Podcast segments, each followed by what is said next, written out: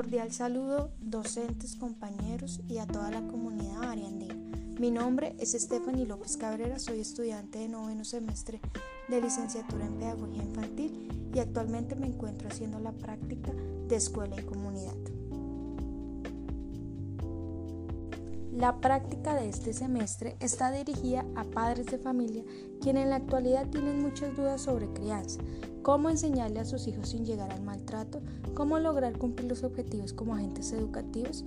Muchos de estos padres y madres son jóvenes y su primer hijo es su escuela y no quieren perder esta materia de ser padres.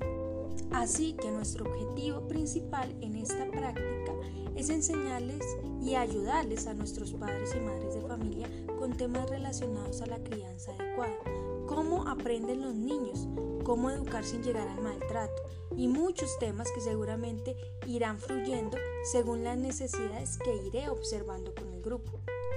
Estos padres de familia son padres y madres llamados o podemos llamarlos la nueva era. Son aquellos que creen en la crianza moderna, es decir, donde les permiten a sus hijos o sus hijas ser sin frenar ningún tipo de proceso. En ocasiones esto lleva a consecuencias negativas, ya que ellos empiezan a creerse los dueños de todo y es ahí donde esta crianza ya no es la adecuada.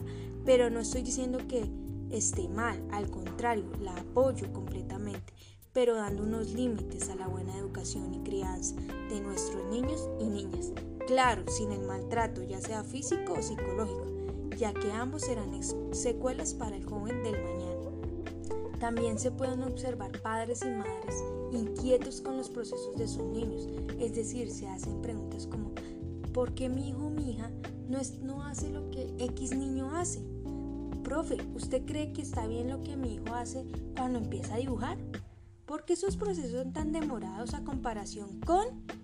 Y esto no es correcto, no está bien hacer comparaciones ni forzar los procesos de cada niño o niña. Es aquí donde podemos guiar y ayudar a estos padres de familia, enseñando a no generalizar ni comparar a sus hijos.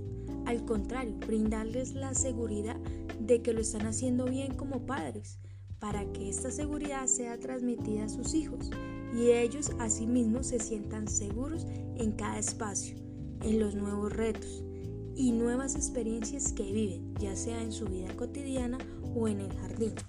Durante esta práctica espero aprender de estos padres de familia, generar en ellos confianza, seguridad, respeto y que juntos logremos estos objetivos que queremos que se aclaren dudas, que ellos vean en mí una futura docente que conoce el tema, que genera en ellos seguridad, que reconoce sus miedos como padres, que reconoce sus inseguridades y les ayuda a salir de esto para tener un apego saludable.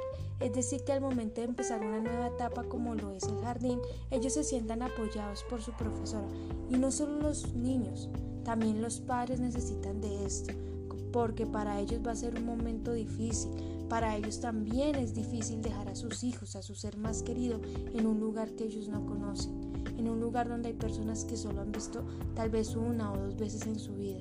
Pero necesitamos que se genere esa confianza, que los padres y los niños se sientan confiados y que se sientan en un lugar seguro.